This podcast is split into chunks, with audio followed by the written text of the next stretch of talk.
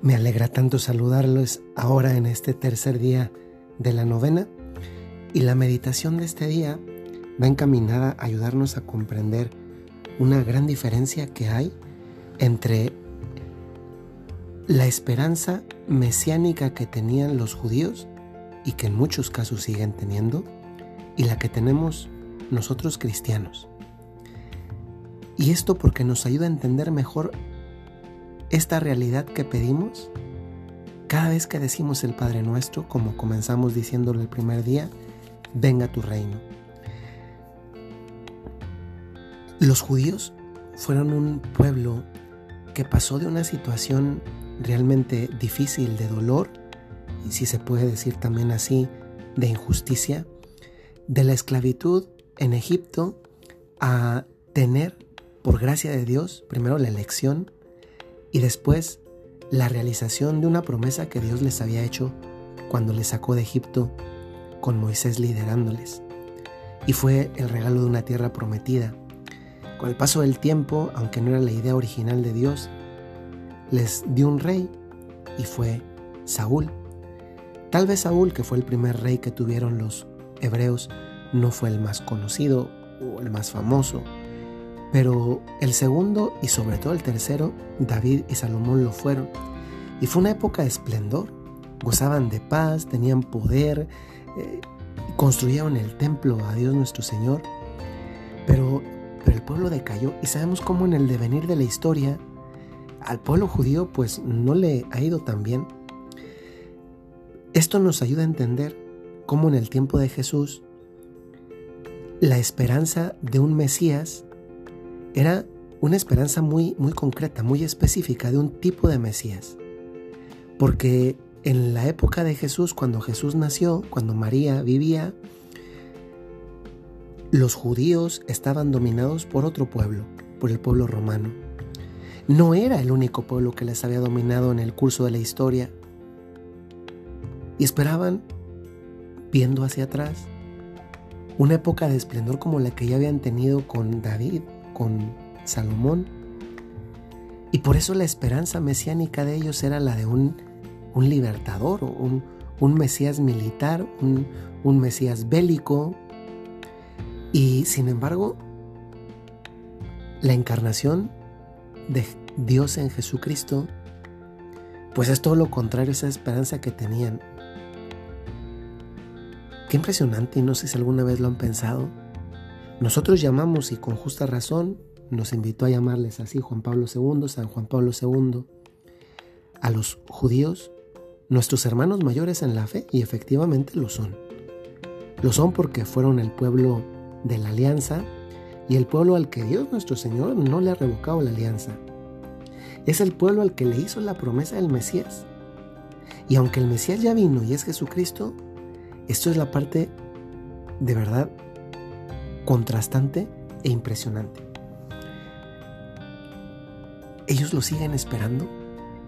Ellos siguen esperando ese reino que nosotros ya recibimos. Es el reino de Dios que no es un dominio sobre un territorio de un poder temporal. Lo sabemos.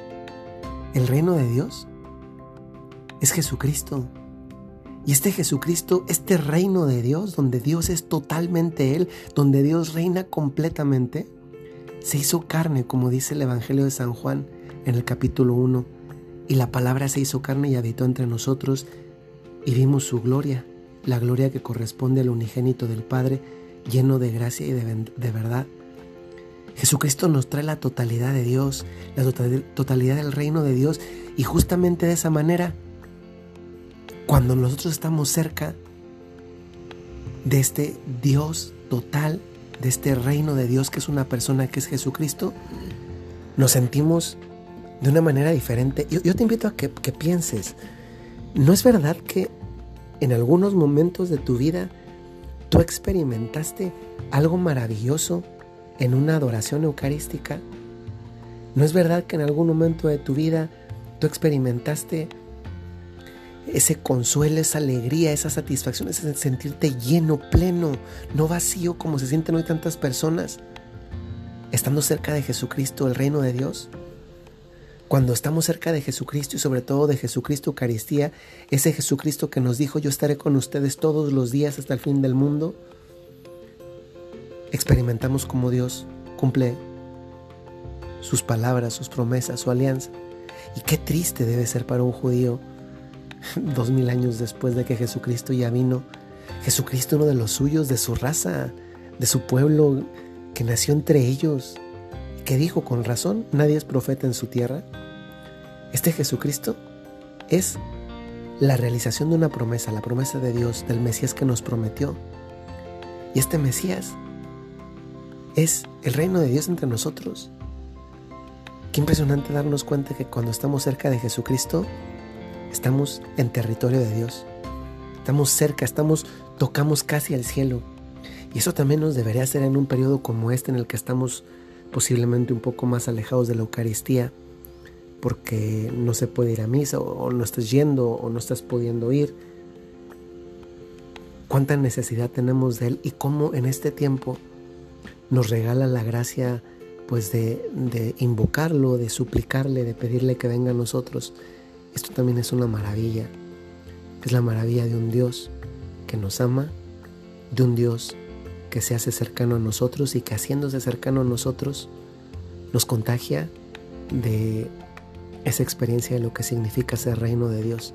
Yo te invito a que hoy, en este día tercero de la novena, te preguntes, ¿qué promesa recuerdas tú que le has hecho a Dios?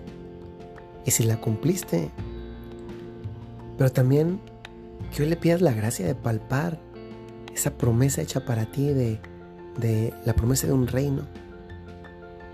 La promesa de un reino, de hecho, coincide justamente hoy, en este tercer día de la novena. El Evangelio de hoy habla sobre el reino de los cielos y, y nos lo explica con la parábola esta de los talentos. Dios te ha hecho una promesa a ti.